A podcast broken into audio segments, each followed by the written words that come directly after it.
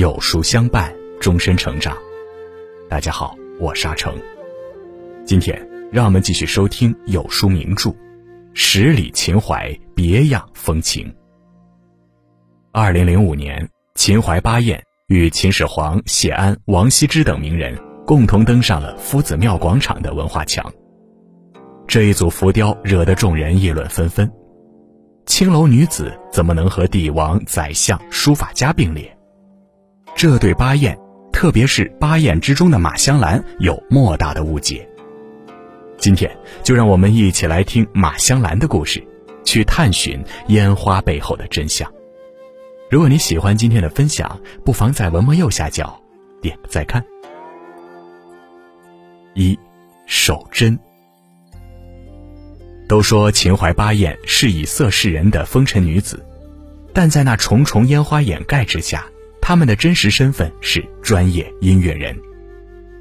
马香兰的户口性质是越籍，隶属于地方音乐舞蹈机构南京旧院，也就是明代的教坊。她是官宦之家的千金，本来可以承欢膝下，享一世繁华，但因家主犯罪，猝不及防被没入青楼。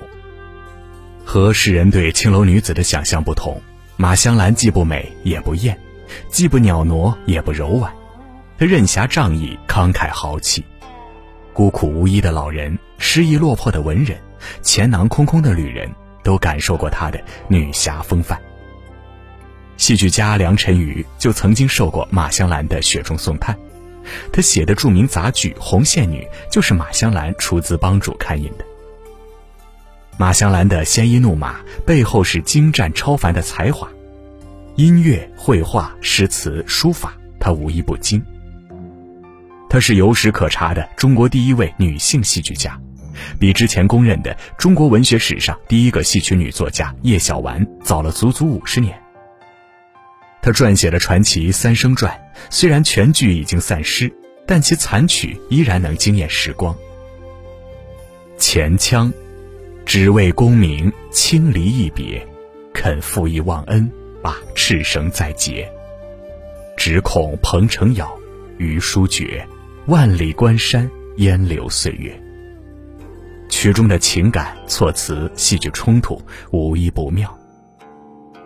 马香兰写戏剧、写散曲，自导自演自唱，还教授了大批弟子。她有一个奇丑无比的丫鬟，名叫巧孙。在马香兰的教导之下，巧孙演唱的南方曲目独步金陵，就连南方人很难学会的北曲，她也演绎的非常精到。歌唱时高音嘹亮，响彻云霄，无人能敌。马香兰带着她的戏班唱遍南京、苏州、杭州等地，所到之处备受追捧。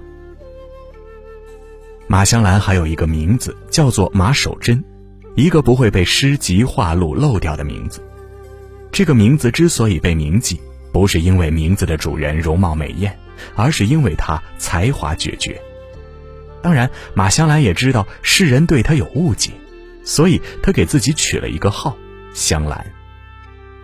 二，香兰。相比守贞这个名，香兰这个号的确更适合马香兰。她正如空谷幽兰。虽不肯招摇，却依然倾倒了众生。秦淮河畔小小的幽兰馆中，细竹扶疏，兰蕙横斜。基岸上古朴的花盆里，兰叶摇曳，几乎碰到了扇面。扇面上是马香兰画的兰花，一抹斜叶之上，盈盈立着一朵洁白的兰花。这是他独创的画兰法——一叶兰。这种画法让兰花格外清幽空灵，如此超绝的画技让马香兰之名在女性美术史上熠熠生辉。当时她的画名闻海外，连暹罗国的使者也慕名购买。价格嘛，虽然在当时没有明确记载，但到了清代时已经直追书画泰斗董其昌。据清代书画收藏人记录，董其昌山水六十四两。马香兰兰竹四十五两，和马香兰同时代的著名画家陈继善，其荷花画作仅仅价值六两，所以马香兰尽管没有赶上董其昌，但也遥遥领先。直到今天，上海、广东、苏州等地的博物馆、故宫博物院和日本东京博物馆都藏有他的画作。不过，马香兰对兰花的挚爱，并不是因为兰花画可以带来财富，而是因为他以兰自喻。兰之高洁，兰之秀雅，让他心向往之。心向往之，行必至之。除了必要的表演和应酬，大多数时间他在幽兰馆中一世独立。就算被嫉妒、被嘲笑，他始终如空谷幽兰，淡淡然，欣欣然。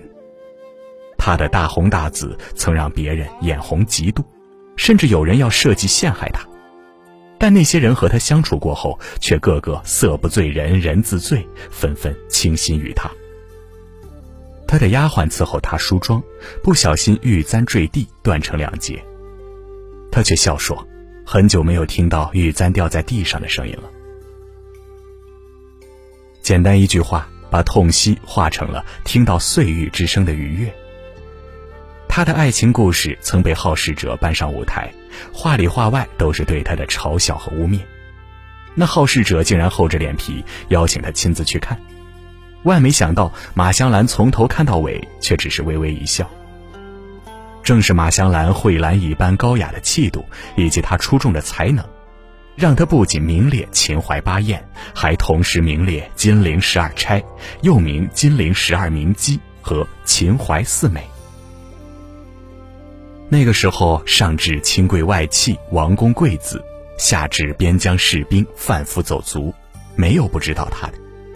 以至于明嘉靖正德年间，金陵流传着这样一首民谣：“马香兰善画兰，体如兰，气如兰，品行高洁如幽兰，秦淮河畔一朵兰。虽一世独立，却清香远溢，这就是香兰之美，香兰。”之媚。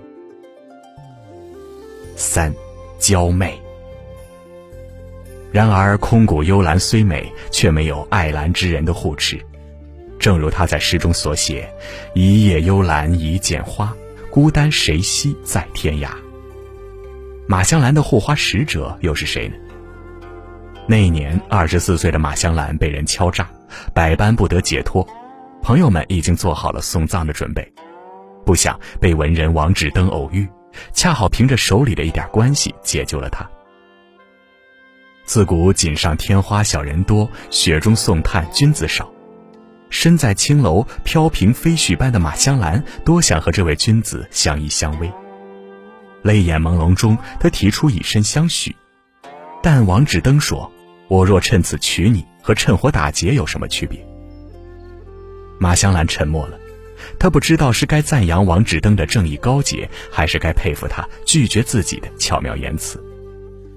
越级人员属于贱民，社会地位极低，哪个文人有和贱民通婚的勇气？脱籍从良之后再谈婚嫁，那又谈何容易？马香兰这样的越级能人，一旦从良，对官府无疑是一大损失，所以脱籍几乎是不可能的事儿。无奈之下，马香兰只得死心。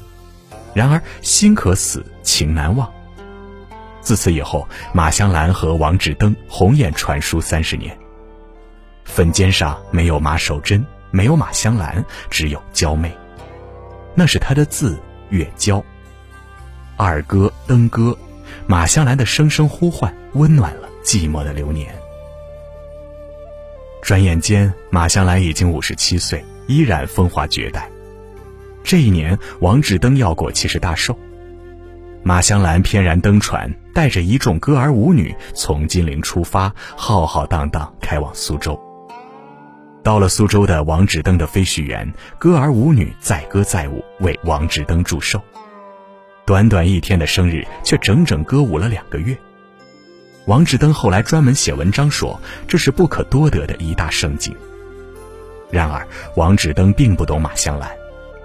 王志登见马香兰风采依旧，忍不住说：“你还像夏姬那么娇媚，可惜我不能做你的巫臣。”夏姬何许人也？那是春秋时代臭名昭著的淫乱妖女，巫臣是她的情夫。夏姬这两个字，在任何一个青楼女子耳中都是字字诛心。马香兰自比一辈子兰花，如今却被最爱的人称为夏姬，真是一片芳心错付君。然而，夏姬这样的词，尽管来自马香兰最在乎的人，也不能左右她对自己的认知。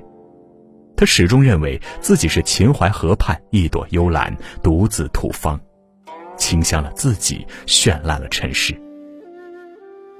从苏州回来，马香兰一病不起。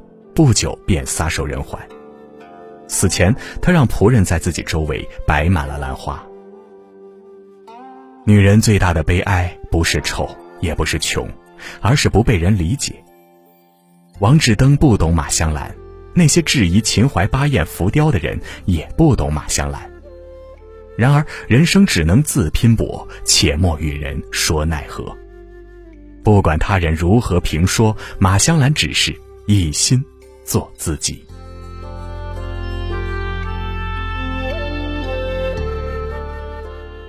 好了，今天的文章就跟大家分享到这里。喜欢名著栏目，记得在文末点亮再看，我们会更有动力带给大家优质的内容。另外，长按扫描文末二维码，在有书公众号菜单免费领取五十二本好书，每天有主播读给你听哦。十里秦淮别样风情系列正在连载中。明天我们一起来听寇白门的故事。我是阿成，我在山东烟台向您问好。